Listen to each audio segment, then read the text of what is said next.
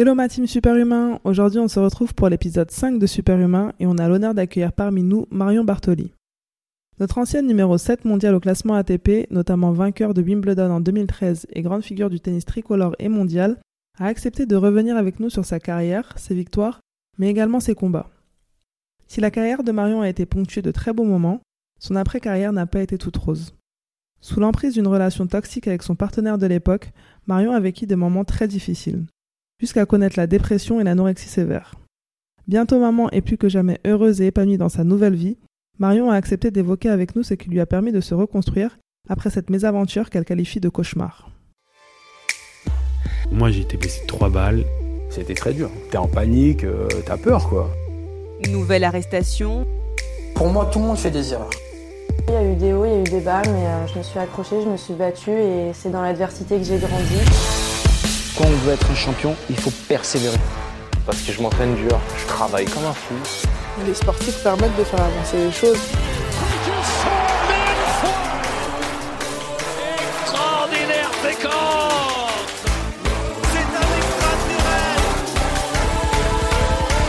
Thomas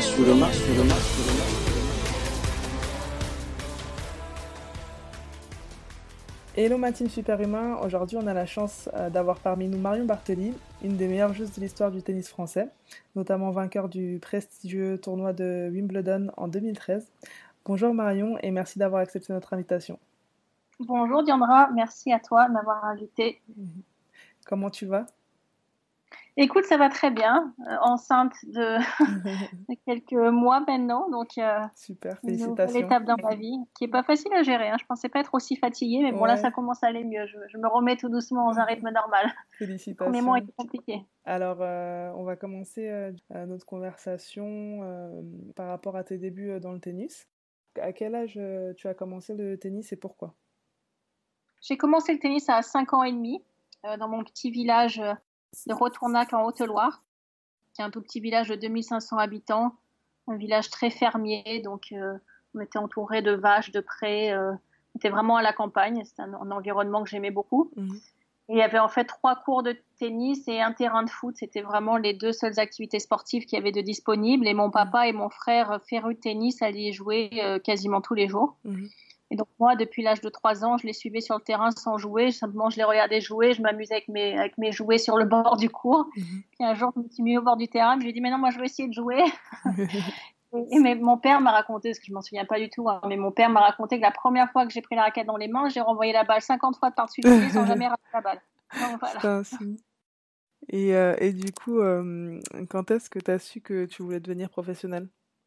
Alors en fait, très jeune, euh, j'ai toujours admiré Pete Sampras et Monica Seles. C'était vraiment mes deux idoles de, jeunesse. Et donc je voyais chaque année euh, Pete Sampras remporter Wimbledon et lever ce trophée magique sur ce cours euh, qui me paraissait somptueux et incroyable. Et donc j'ai très rapidement rêvé de faire la même chose. Donc à l'âge de 9 ans, j'avais écrit une lettre à, à mes parents pour mon anniversaire où je demandais un Monopoly, des bracelets pour faire des perles et le trophée Wimbledon.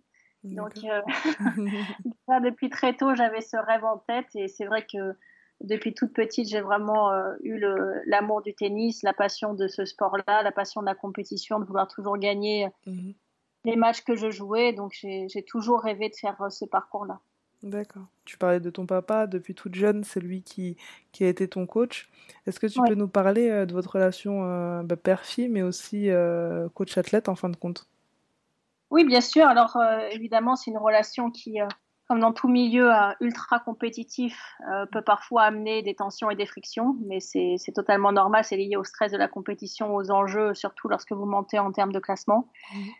Mais mon papa, euh, je pense, avec euh, les connaissances médicales qu'il a, puisqu'il est médecin, a su vraiment euh, faire la part des choses entre le temps où il m'entraînait sur le terrain et le temps où il était, on était en dehors et c'était simplement mon papa. Et donc, on arrivé à garder cette relation fusionnelle Mhm. euh, basée vraiment sur l'amour et le respect l'un de l'autre. Et donc, c'est pour ça qu'on est toujours aussi proches aujourd'hui. C'est qu'il n'y a vraiment eu jamais de conflit grave et majeur, mais simplement des, vraiment une, entente pour arriver à m'amener le plus haut possible, ce qui a été compliqué parce que lui n'a aucune formation d'entraîneur de tennis. Mhm. Donc il a fallu qu'il forme au fur et à mesure avec moi finalement en avançant petit à petit avec les défis qui augmentaient au fur et à mesure de, de mon classement qui augmentait ou de mon âge qui avançait.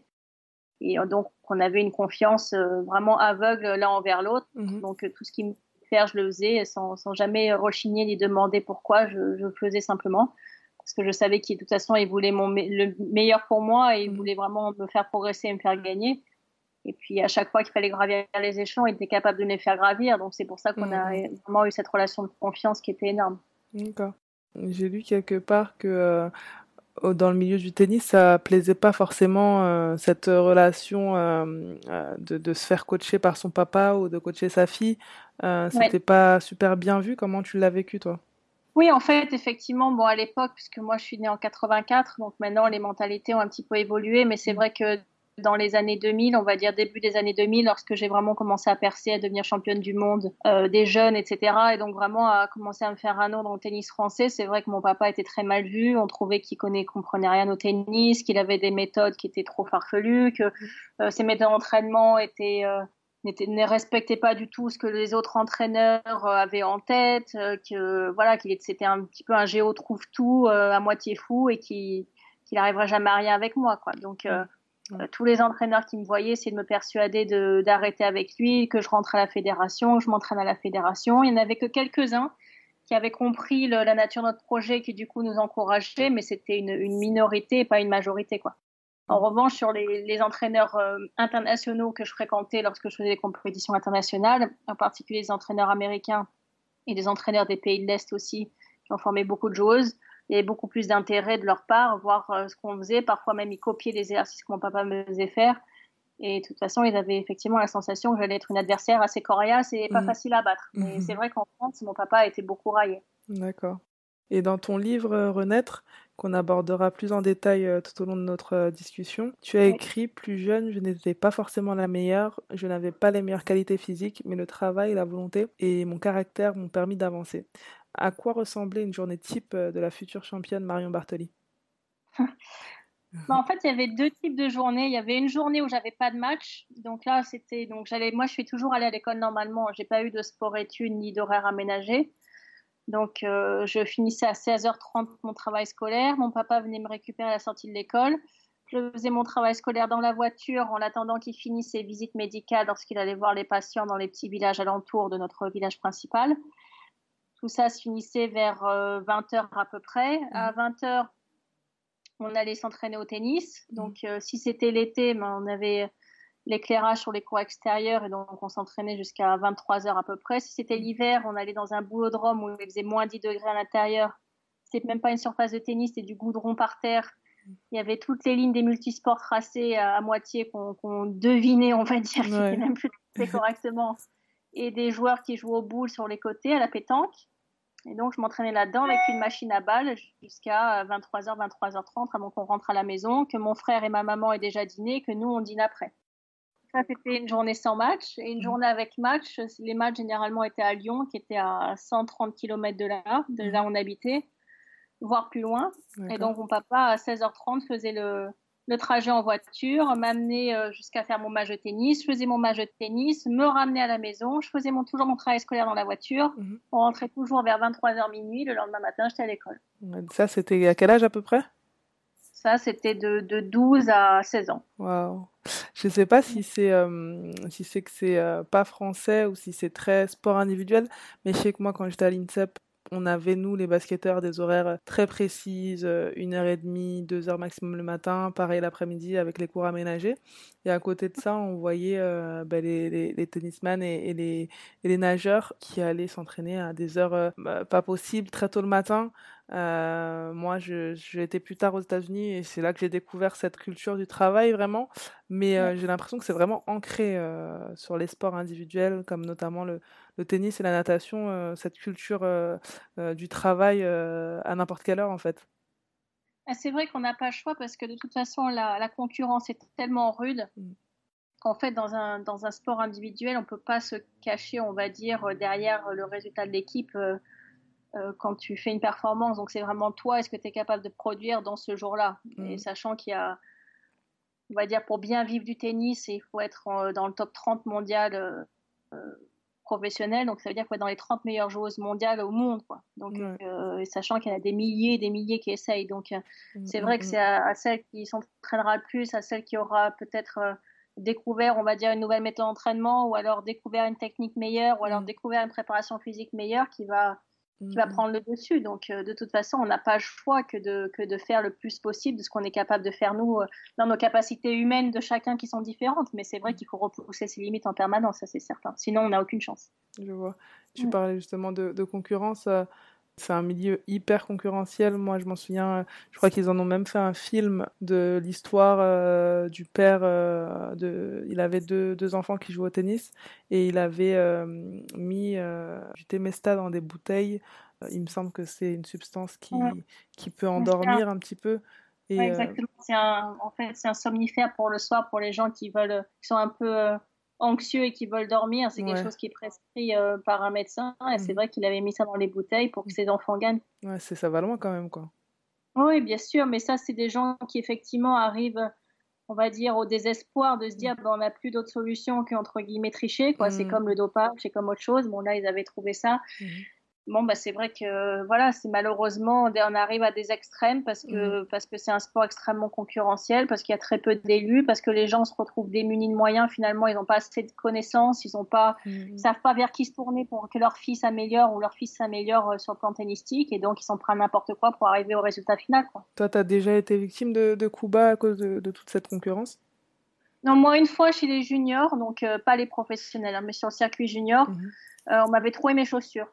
Ah ouais, dehors avec mon sac de tennis et je... t'avais pas encore fait ton match. Non, non, avant d'aller sur le terrain, donc euh, je vais au vestiaire pour me changer, pour mettre en tenue et je vois mes chaussures trouées, quoi. Waouh. Et, et j'imagine que t'avais pas de, de paire de rechange en plus en, en junior. J'avais la chance d'avoir un contrat avec Adidas, donc euh, j'avais d'autres paires que j'avais à l'hôtel, donc mon père est parti euh, vite euh, en camionnette euh, récupérer une paire à l'hôtel. J'ai commencé mon match avec la paire trouée, et puis après Ouais. il m'a donné une autre paire et j'ai fini avec la bonne paire, quoi. Et t'as gagné? Et j'ai fini par gagner, mais en Ouais. 3 du coup. C'est, fou quand même. Et du coup, euh, derrière tout ça, tu passes professionnel. Est-ce que tu peux nous parler un petit peu de tes meilleurs souvenirs euh, en carrière? Oui, bien sûr. Bon, il y en a, il y en a forcément beaucoup avec, euh, bien évidemment, l'épothéose de Wimbledon. Mais je dirais que le, le premier grand souvenir pour moi, c'est quand je me suis qualifiée à l'US Open. J'avais, euh, c'était en 2002, donc c'était l'année qui a suivi mon titre chez les juniors à l'US Open. Mhm.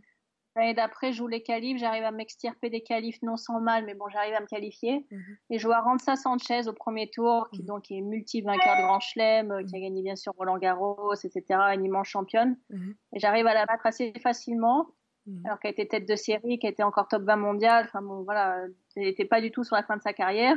J'arrive à la battre en 2-7. Je gagne mon tour suivant et je perds sur le, le cours central donc Arthurage contre Lindsay Davenport, qui était numéro 2 mondial, il me semble, à l'époque. ouais.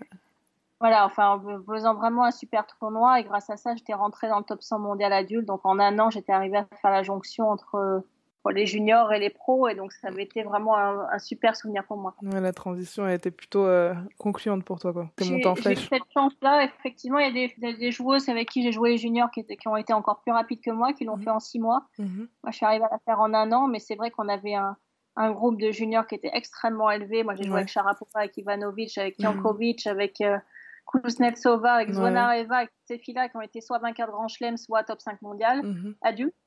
Donc, euh, c'est vrai que d'avoir un niveau aussi concurrentiel, ça nous a aidé aussi à, à percer plus vite chez les Mhm. pros. Et du coup, on parlait des, des meilleurs souvenirs. Est-ce que tu peux en citer euh, à l'inverse euh, les moins bons souvenirs?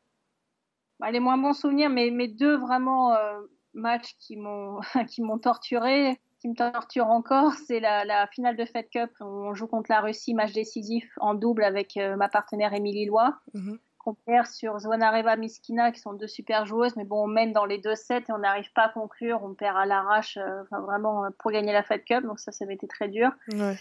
Et et le deuxième, c'est bien sûr ma première finale de Wimbledon où j'arrive à, à battre Justine Hénin, numéro 1 mondial en demi, à me qualifier pour la finale de Wii, mais je perds sur Venus Williams en finale. Ouais, d'accord. Et du coup, en 2013, euh, donc tu remportes effectivement le, le prestigieux tournoi de Wimbledon.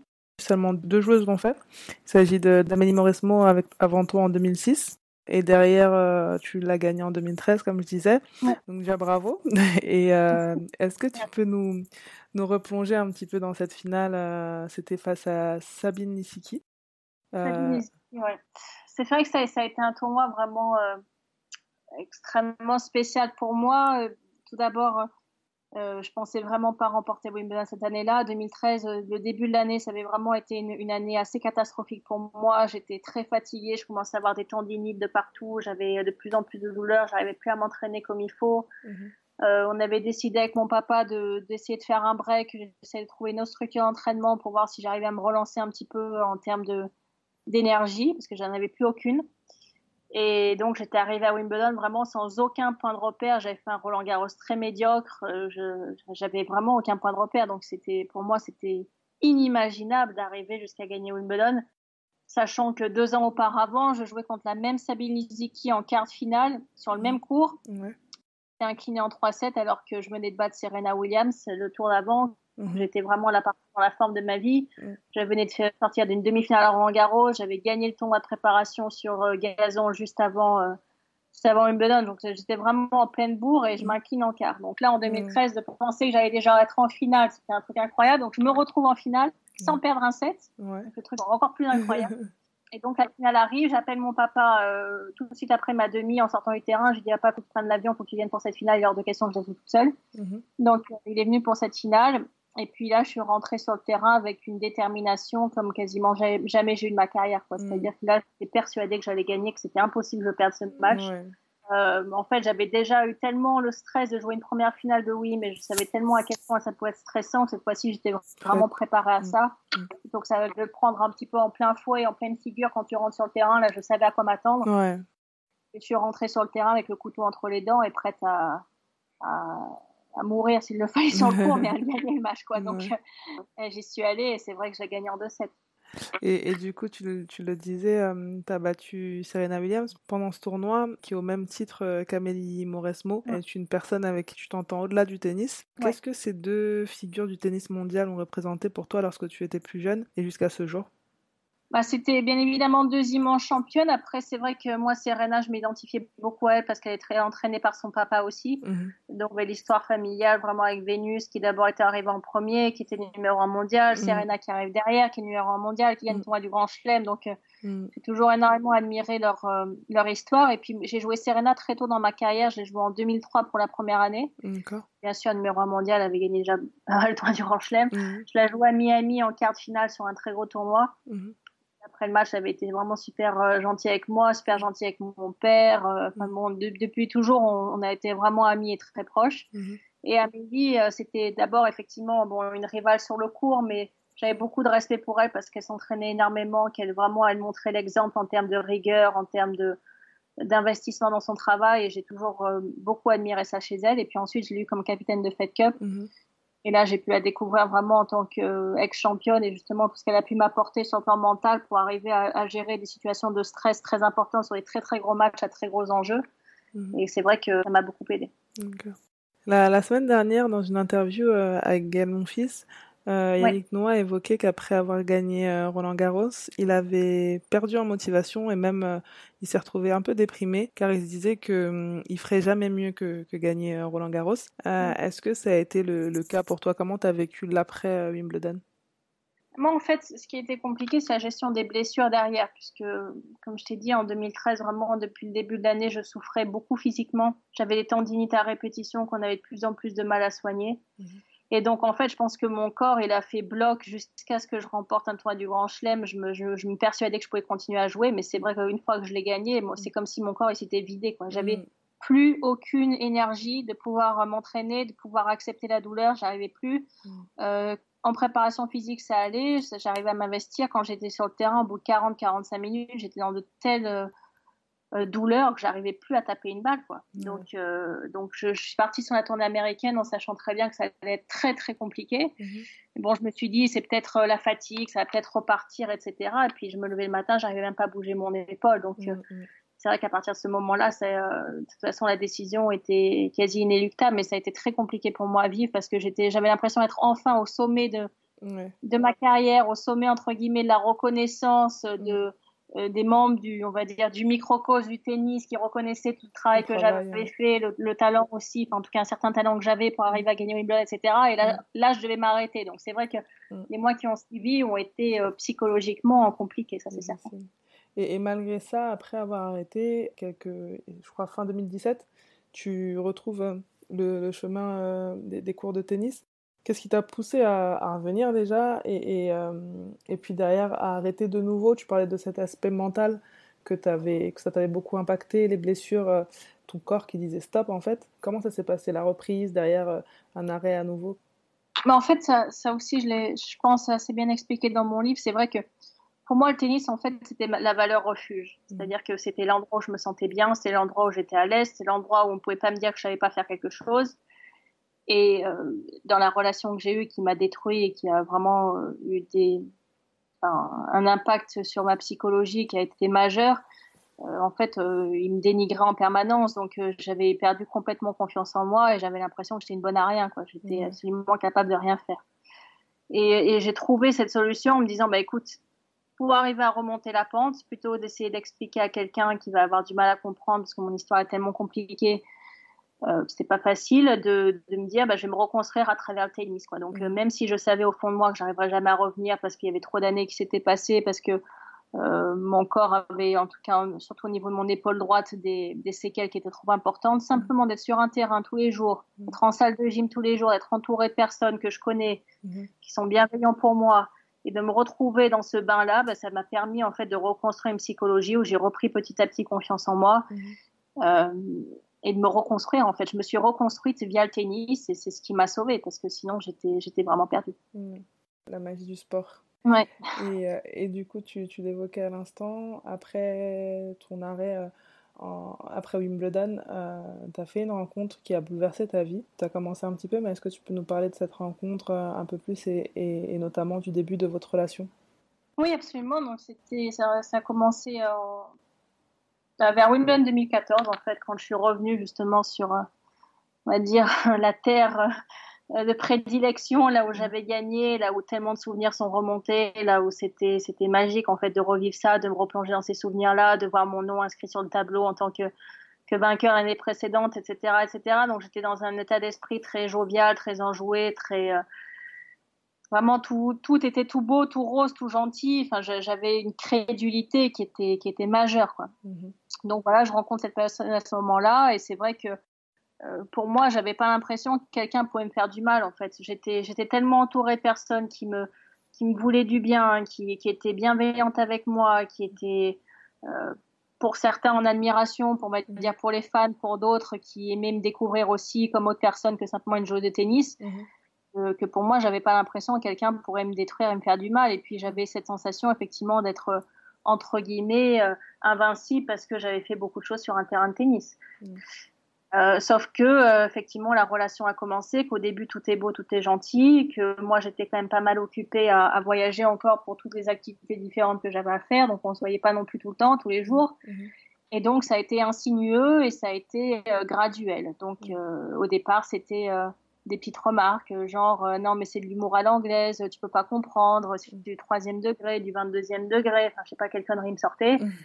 Et bon, c'était euh, c'était sans arrêt sur les attaques physiques, sur euh, regarder les autres filles dans la rue en me disant qu'elles étaient plus belles que moi, sur euh, euh lorgner sur la table d'à côté quand on était dans un restaurant en, disant, me disant ah ben t'as vu la fille les, les beaux traits de visage qu'elle a par rapport à toi. Enfin, bon, c'était sans arrêt en train de me comparer, de me rabaisser par rapport aux filles qui passaient dans la rue, aux filles qui vous voyaient quoi. C'était donc donc ça a commencé comme ça. Bon, au début j'y trop rien. Après j'ai je me suis dit, bah écoute, on m'a toujours un peu reproché dans ma carrière tennistique d'être un peu enrobée, donc pourquoi pas maintenant euh, me lancer entre guillemets dans un régime et commencer à maigrir. Je me suis, j'ai commencé à me lancer là-dedans.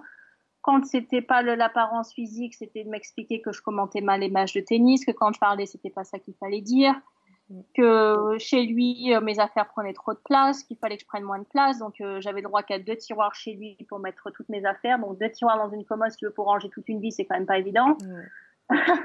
donc, euh, donc, il m'interdisait de prendre un troisième tiroir qui était réservé au DVD. J'avais pas le droit de le prendre. Il fallait que j'en prenne que deux. Euh, c'était à moi de payer les vacances, c'est plus cher. C'était à moi de payer les billets en business. Enfin, c'était et donc ça a été graduel, graduel, graduel, graduel, mm-hmm. euh, jusqu'à reprendre contact avec son ex, jusqu'à me tromper avec son ex. Enfin bon, ça a été, ça a été un cauchemar absolu, quoi. C'était un cauchemar absolu. J'ai pas d'autre mot. C'était un cauchemar, cauchemar. À quel moment euh, tu as réellement senti que quelque, quelque chose n'allait pas? Parce qu'au début, comme tu dis, été progressif et tu te dis comme tu as dit, tu t'es remis en question alors qu'en fait, il te racontait des, des salades tu, malgré tout, tu t'es remis en, question. À, quel moment tu as senti que c'était nécessaire de réagir? À quel moment tu as, eu la force de réagir? En fait, bon, ça m'a déjà mis la puce à l'oreille lorsque euh, il a rencontré mes parents et que mes parents le détestaient. Donc là, mhm. déjà, je me suis dit, bon, mes parents sont quand même très gentils, ils mhm. acceptent beaucoup de choses. S'ils le détestent, nous, on a un chien qu'on adore, vraiment, c'est notre, comme notre petit bébé dans la famille. Lui mhm. détestait les chiens, donc il fallait jamais qu'elle s'approche de lui ou je sais pas quoi, alors que moi, j'adorais ce chien-là. Donc déjà, je me suis dit, bon, ça va, va pas terrible. Et puis après, c'était, euh, en fait, à partir de, de l'US Open 2015, donc à New York, je travaillais beaucoup. Lui était là pour un truc pour sa banque à la con, bref. Et donc euh, on, se rejoignait, on le soir pour dîner. Après que moi j'ai fait euh, une journée en travaillant quasiment 15 heures d'affilée, enfin des journées horribles. Et il me disait, euh, tu as l'air misérable, quoi. T'as as, as un look, t'es misérable. Donc, je disais merci, super gentil, franchement, super agréable.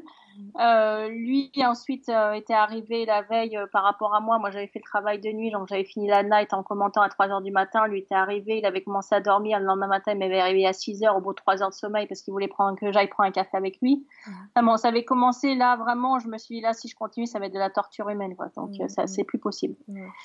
Et le jour où j'ai reçu ma médaille de la Légion d'honneur, euh, on avait fait une petite fête et, et ce jour-là, il allait demander ma main à, à mon père. Donc mon père est venu me voir en courant en me disant ma chérie, il faut que tu te prépares, il va demander en mariage. et là je me dis quel con, c'est pas possible, pas faire ça. Mm. Et donc là déjà j'avais préparé ma réponse en, attendant entre guillemets au tournant quand il allait faire sa demande. Et donc mm. c'est à partir de là où j'ai vraiment, je l'ai définitivement, ça a été fini, j'ai rayé de ma vie euh, mm, à cette minute là quoi. Ça a été le déclic. Ouais. Et tu, tu en parlais à la rencontre avec tes parents.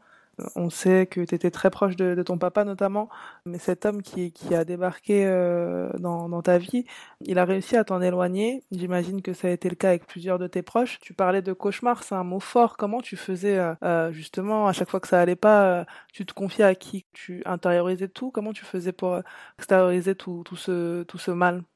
Oui, bah en fait, moi j'ai toujours été une personne qui effectivement intériorise beaucoup ses difficultés et on parle pas énormément. Mmh. Euh, donc, euh, donc euh, c'est vrai que voilà, il m'expliquait pareil que mes parents, en tout, cas, en tout cas mon père, avait beaucoup trop d'emprise sur moi, que je devais m'en éloigner, que je devais arrêter de le contacter, etc. Donc ça, c'était en permanence. Et ensuite, en fait, j'intériorisais énormément. Donc il y avait quelques-unes de ses connaissances euh, avec qui euh, moi j'avais lié quelques liens d'amitié ou parfois je lui en parlais en disant franchement regarde ce qu'il me fait ça c'est faut que tu mm. lui parles parce que là j'en peux plus quoi ça commence à devenir vraiment horrible mm, mm. Euh, les personnes étaient assez outrées mais j'arrivais pas à lui dire directement en face. Quoi. J'arrivais pas à lui dire maintenant on va te faire foutre, connard. Quoi. tu, me fais chier un pauvre con, ta vie c'est de la merde, t'as qu'à regarder ta vie par rapport à la mienne, tu, tu n'arrives même pas à la cheville, donc ferme ta gueule, quoi, tu vois. Et ça, j'étais incapable de le dire, quoi. Incapable. Est-ce qu'avec du recul, tu, tu as réussi à, à, comprendre pourquoi tu n'y arrivais pas? Parce que j'ai lu. Euh, plusieurs fois que dans le livre que tu disais que c'était pas de l'amour au final parce qu'aujourd'hui l'amour tu sais ce que c'est. Et au final c'est pas tu l'as pas fait par amour. Euh, est-ce que tu sais ce qui t'a bloqué de te révolter face à, cette personne qui, ne méritait pas tout simplement? Trop docile. En fait moi j'ai une personnalité c'est vrai au départ euh, je, sur le terrain j'ai beaucoup de caractère mais en dehors euh, je suis quelqu'un mm. qui accepte beaucoup de situations qui va mm. pas aller au conflit forcément directement qui voilà, essaye d'arrondir les angles en permanence. Euh, et donc, euh, en fait, euh, bah, je me disais tout le temps, bah, peut-être qu'il a raison, peut-être que je suis pas assez comme ci, peut-être que je suis pas assez comme ça, peut-être que je mm. commande pas assez bien, peut-être que ça je sais pas le faire, peut-être que. Mm, mm il arrivait même à me donner des conseils quand on joue au tennis, quoi. Donc là, là c'est sûr qu'on arrive de réparer. Et aujourd'hui, j'en ris. C'est vrai que sur le moment, vous en riez moyen. Mm, mm. Et, euh, et, en fait, j'étais dans cet état d'esprit de me dire, bah, voilà, j'étais toujours très docile pendant toute ma carrière de tennis. J'ai toujours écouté tout ce qu'on m'a dit, mais parce que c'était pour me bien, c'était pour me faire progresser sur le plan tennistique, parce que voilà, j'en avais besoin.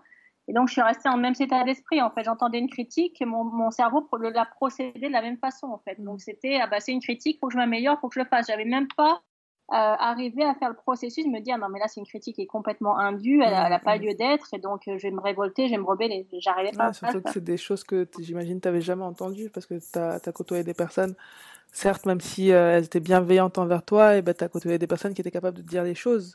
Et c'est des choses que, que, tu, que tu découvrais, enfin, qui étaient montées de, de toutes pièces. Donc, en fait, euh, c'était bien la seule personne qui pouvait parler de toi comme ça.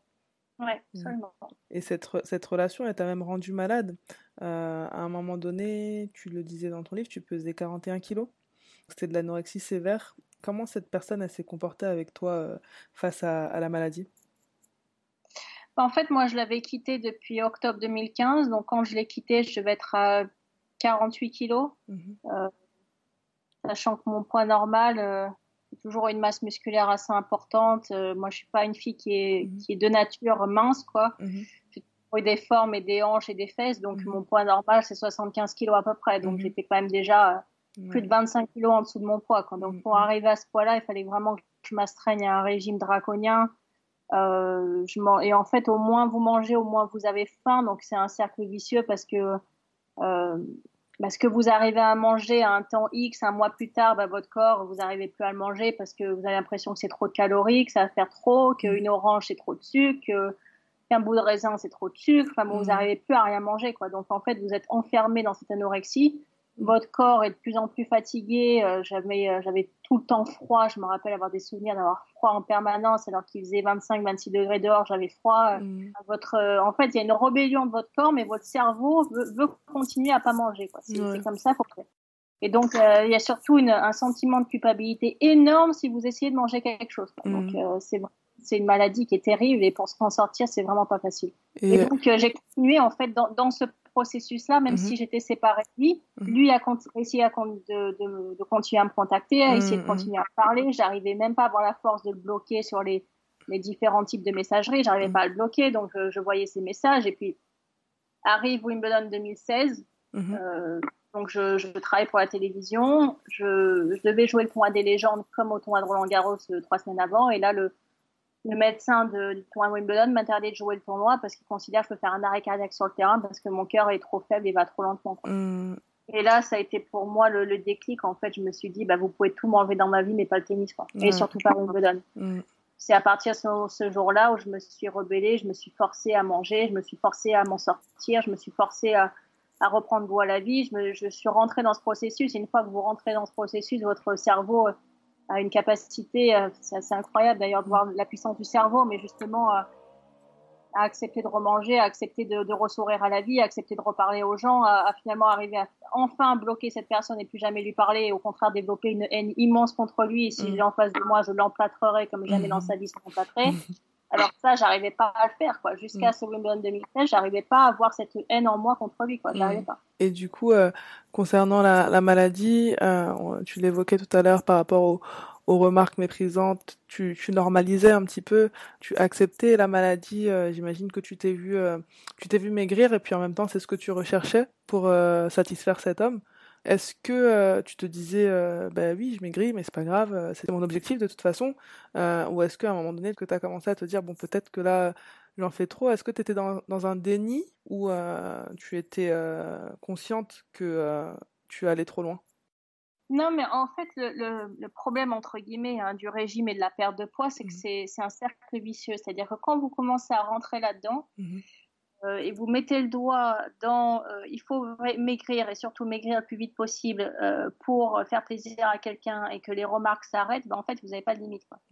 Donc, euh, vous descendez, vous faites, vous passez d'un 42 bien tassé, vous passez à un 38. Mhm. Ah ouais, mais 38, je peux quand même passer à un 36. Euh, c'est encore plus facile pour s'habiller dans les magasins. Mhm. Et puis, euh, comme j'étais dans le milieu de la mode, puisque je dessinais pour, pour Fila, etc., mhm. vous rentrez dans tout ce milieu de la mode où tout le monde est filiforme et mange de trois feuilles de salade dans la journée. Donc, vous, finalement, vous vous intégrez totalement dans, dans ce milieu-là. Vous faites vous arrivez à, à, vous mouvoir dans un nouveau milieu sans, sans attirer entre guillemets parce que vous faites un 42 quoi. Donc euh, donc ça devient très grisant et vous vous dites bah finalement je suis arrivé à avoir le pouvoir par mon cerveau d'arriver à avoir la volonté de rien bouffer pendant des mois et des mois mm, mm. pour arriver à avoir autant de kilos. Mm. En plus les médias qui ont relayé entre guillemets cette perte de poids comme un comme un dire un testament de ma volonté euh, farouche d'arriver à faire Ouais. quelque chose. Mm, Donc ça devient grisant. En fait. Ouais. Vous êtes invité à des émissions auxquelles vous n'aurez pas été invité avant parce qu'on vous considère entre guillemets trop mm, mm. enrobé.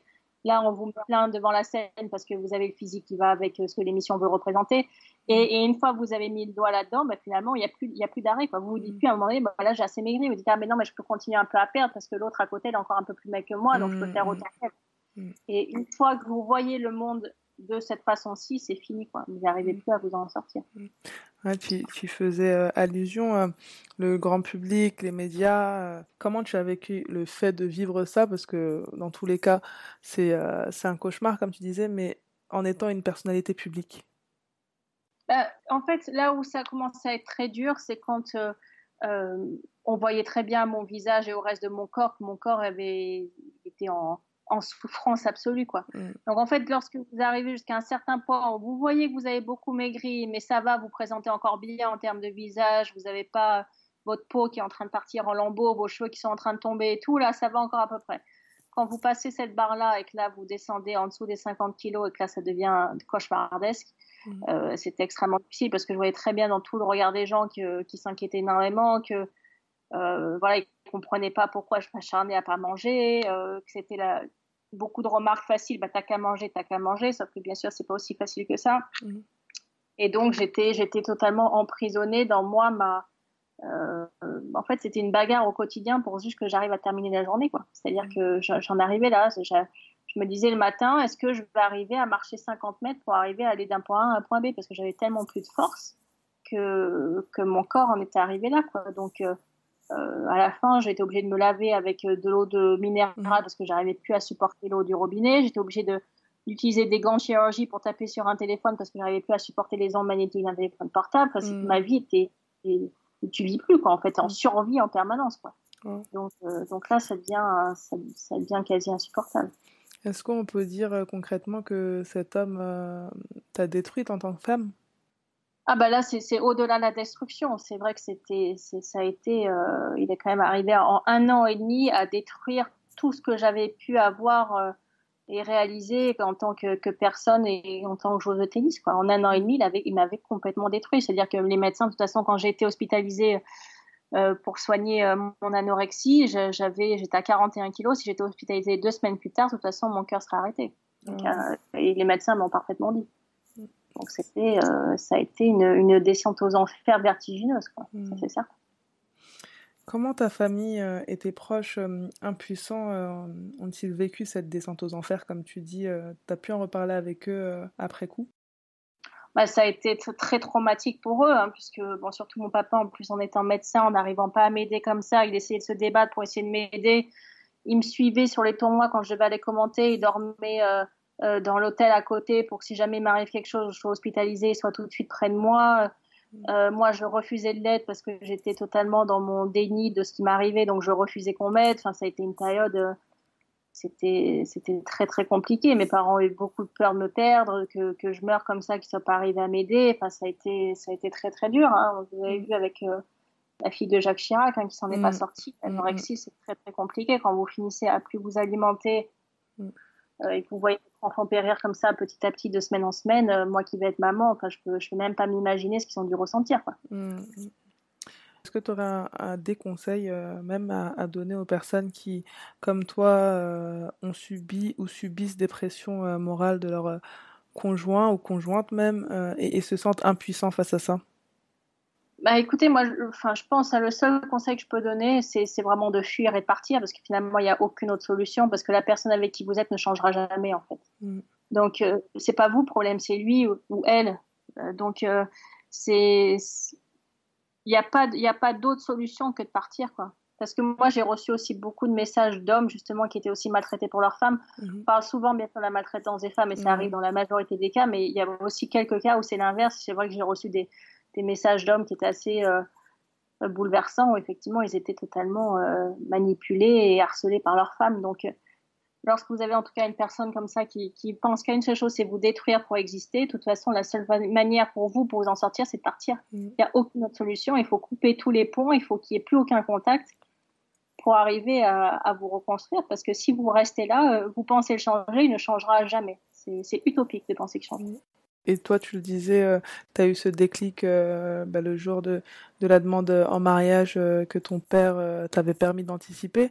Mais au fond, si tu as pu préparer cette réponse et la fin de votre relation, c'est qu'au fond de toi, il y avait quand même une petite voix qui te disait je ne finirai pas ma vie avec cet homme. Sans la demande en mariage, au fond de toi, tu savais que c'était plus possible. Ah oui, non, absolument, effectivement, je, euh, ça c'est certain que je ne me voyais pas. Mm. Il était hors de question que, que cette personne-là soit le père de mes enfants. C'était, c'était inenvisageable. C'était mm. inenvisageable. Donc c'est vrai que, quand il a franchi ce pas-là, ça a été pour moi le déclic pour le quitter. Mais pour arriver à, à, le quitter, ça a été une première étape. Mais moi, pour arriver à commencer le processus de reconstruction de ma personnalité et arrêter de me détruire comme je le faisais, ça a été vraiment l'électrochoc de Wimbledon parce mm. que sinon je, je continuais à m'autodétruire. J'étais, j'étais restée dans ce processus ta reconstruction grâce à, effectivement ce médecin à Wimbledon. Mis à part ce médecin, est-ce que tu as, tout au long de ta reconstruction, du coup, tu as rencontré euh, des spécialistes qui t'ont aidé à remonter la pente? Écoute, franchement, euh, tout entre guillemets, parce que quand vous êtes euh, hospitalisé en service d'anorexie, vous avez des les plus grands psychiatres, etc., qui viennent vous voir. Tous les gens avec qui j'ai discuté, j'arrivais pas à avoir une écoute qui me paraissait assez importante pour arriver à, me sortir de là. Et, et comme je te dit, finalement, ça a été le tennis qui m'a sauvée. C'est mhm. en me raccrochant à, ça et en me disant ça, je connais ça, je sais dans ce dont je suis capable, ça, je sais que je peux le faire. Mhm. Petit à petit, j'ai repris confiance en moi, j'ai repris goût à la vie, mon corps s'est remusclé, mon corps est devenu à, à nouveau euh, euh, avec une certaine force, avec une certaine vigueur, parce que j'ai perdu complètement euh, la vigueur dans mon corps. En fait, mhm. il, avait été tellement maltraité qu'il n'y avait plus rien, quoi. Donc, il fallait, fallait que je me reconstruise et et je me suis reconstruit finalement à travers ce qui m'a construit à la base, c'est-à-dire le tennis. Mhm. Et, c'est grâce à ça que j'ai pu récupérer ce qui est, ce qui est ma personnalité et ce qui est moi euh, jusqu'à jusqu'à ce qui m'arrive cette horreur. Quoi. Mhm. Tu as écrit, euh, on le disait plutôt, un livre Renaître, que je conseille d'ailleurs à toutes les personnes euh, qui nous écoutent. C'est une véritable leçon de vie. Pourquoi tu as écrit ce livre? J'ai désiré écrire ce livre parce que pour moi, c'était la, la, fin, entre guillemets, de ma propre psychothérapie. Finalement, d'arriver à, à en parler parce que pendant longtemps j'ai nié cette anorexie. Pendant longtemps c'est très compliqué pour moi de l'avouer. Et finalement d'arriver à mettre des mots sur exactement ce qui m'était arrivé et puis aussi de raconter l'histoire avec mon papa, de raconter comment ça s'est réellement passé plutôt de continuer à lire des horreurs dans les journaux. Mhm. Euh, j'ai décidé finalement de, de l'exprimer, de la raconter telle que l'histoire s'est réellement passée, dans les moments les plus bas comme dans les moments les plus hauts. Donc euh, mhm. les moments les plus bas de ma vie, je les ai racontés, les moments les plus hauts de ma vie, je les ai racontés, mais avec la même justesse, avec la même euh, volonté d'être transparente et de dire réellement la vérité. Et à présent, tu es une femme mariée. Avec ton mari, vous attendez un heureux événement. Comment tu as fait pour euh, retrouver le bonheur et surtout euh, refaire confiance à un homme après, après tout ce que tu as vécu? Écoute, ça n'a pas été évident. C'est surtout lui qui a fait preuve de beaucoup de patience avec moi. Mhm bon, j'ai quand même gardé des cicatrices hein, de cette relation, donc il y a des trucs aujourd'hui que je n'accepte plus et il le sait très bien. Et c'est qu'il y a, il y a quelques interdits, il n'y en a pas beaucoup. La liste n'est pas très longue, hein, mais c'est deux, trois qu'il n'a vraiment pas le droit de faire. Et là, s'il le fait, ça, va chauffer grave. Mm. mais c'est vrai que, voilà, en fait, pendant euh, tout 2017, tout 2018, euh, il était hors de question que je rencontre quelqu'un. Tout ce qui apparaissait de loin ou de près à un homme, je fuyais le plus loin possible. Donc, je me suis reconstruite avec mes copines, avec mon cercle d'amis féminines proches, et c'était que là-dedans que je me sentais à l'aise. Et puis, euh, et puis petit à petit, en, en 2019, euh, voilà, je me commençais à me dire, bah tiens, pourquoi pas, si je, jamais je rencontre la bonne personne, s'il euh, y a quelqu'un qui est vraiment gentil, attentionné avec moi, qui qui me juge pas pour pour simplement la championne de tennis, mais qui essaie d'apprendre à me connaître et qui me donne l'affection dont j'ai besoin, bah, finalement, je pourrais peut-être à nouveau me mettre en couple. Mm-hmm. Et puis, euh, c'est à ce moment-là, on est, j'étais en vacances aux Maldives avec euh, Tatiana Golovin, qui est aussi une ex-joueuse de tennis et qui est vraiment une amie proche. Mhm. Donc, on était en train de discuter de ça et puis euh, on regardait les photos des sportifs parce qu'elle me disait faut que tu trouves un sportif qui comprenne, qui comprenne le, ce qu'on a vécu, etc. Parce qu'elle était avec un joueur de rugby, elle a deux enfants avec un joueur de rugby. Et donc, on était en train de regarder les, les photos des sportifs elle me montrait des photos de rugbyman, elle me dit ça t'intéresse, ça t'intéresse pas. C'était le shopping là. Ah, et puis juste vraiment cette même journée, je reçois un message d'un d'un ami très proche puisque je suis marraine de son fils. Mhm. Ça peut être rien très belle. Mhm. Et donc, il me dit, écoute, il y a, y a un, un, joueur que je connais bien euh, qui est en Belgique et qui voudrait vraiment avoir ton numéro. Écoute, c'est quelqu'un de bien, vraiment, euh, fais-moi confiance. Au moins, accepte de discuter avec lui, puis tu verras bien. D'accord. Et donc, c'était Yaya, mon, mon, futur mari. Et donc, je lui dis, bah, écoute, ok, d'accord, donne-lui mon numéro, mais quand même, donne-moi son nom. Donc, je vais voir son profil Instagram. On Mhm. regarde les photos avec Tatiana. Bon, qui, des beaux abdos et qui était pas mal. J'ai toujours, euh, j'ai toujours aimé le type, euh, le type euh, marocain, euh, Ouais. algérien, tunisien. A toujours été mon, type d'homme. C'était parfait, ouais. Donc, voilà, donc je me suis dit, écoute, pourquoi pas. Et puis, euh, une heure après, je reçois le premier message de Yaya. Mhm. Et puis finalement, je me suis dit, bon, je vais le laisser un peu mijoter. Et j'ai attendu d'être en Australie pour travailler. Je lui ai répondu dix jours après. Et puis, du jour où on joue, je lui ai On est répondu. toutes pareilles, euh, je crois. hein. Voilà. D'accord, donc c'est comme ça que ça, finalement tu as réussi à te relancer dans quelque chose. Au départ c'était anodin et puis euh, en fin de compte, quelques années plus tard, c'est une, une, belle surprise. Oui, non, absolument. Mais en plus, ça allait très vite hein, puisqu'on a commencé à discuter ensemble en, en, janvier 2019. On a fait notre mariage religieux en novembre 2019 et mmh. voilà, on est en, en juin 2020 et, et, je suis enceinte, enfin on va être parents d'ici la fin de l'année. Donc mmh. ça a été vraiment le coup de foot. quoi. C'était. C'est un amour, c'est en fait, quand tu es vraiment amoureuse de quelqu'un, tu découvres à quel point tu as été conne auparavant. on est toutes passées par là. Mais comment j'ai pu accepter des conneries pareilles? Et, euh, et, donc, on est, on est inséparables. Quoi. On ne peut pas se quitter, on ne peut pas vivre l'un sans l'autre. C'est, c'est vraiment un amour passionnel et fusionnel. Mais voilà, j'ai, en tout cas, c'est sûr que j'avais beaucoup plus de caractère quand Yaya a commencé à me parler. J'ai dit, bon, écoute-moi bien. comme ça. Et ça sera pas autrement. Et si t'as pas envie, si ça va pas, ben c'est pareil. Que comme ça. Donc, euh, c'est vrai que j'ai, j'ai, on va dire qu'il y a des choses que j'ai plus du tout acceptées, quoi. Donc, euh, lui, par contre, a eu la gentillesse de me dire, bah, écoute, pour toi, je, je, je comprends ce que tu as vécu auparavant, je comprends à quel point quelqu'un a pu te faire du mal, et je comprends maintenant que tu me demandes ça, donc moi, ça me dérange pas de le faire, et voilà. C'est génial. Et du coup, euh, dernière question, alors, euh, donc on, on, en parlait, tu accueilleras ton, ton premier enfant dans, dans, quelques mois. Quels sont tes projets à moyen et long terme, du coup? Alors moyen terme, donc déjà c'est effectivement c'est d'arriver à gérer euh, ma vie de, de couple, de de, ma, de future maman et ma vie professionnelle, ce qui est pas facile puisque euh, je commande pour pas mal de chaînes de télé, donc il faut que je voyage encore énormément.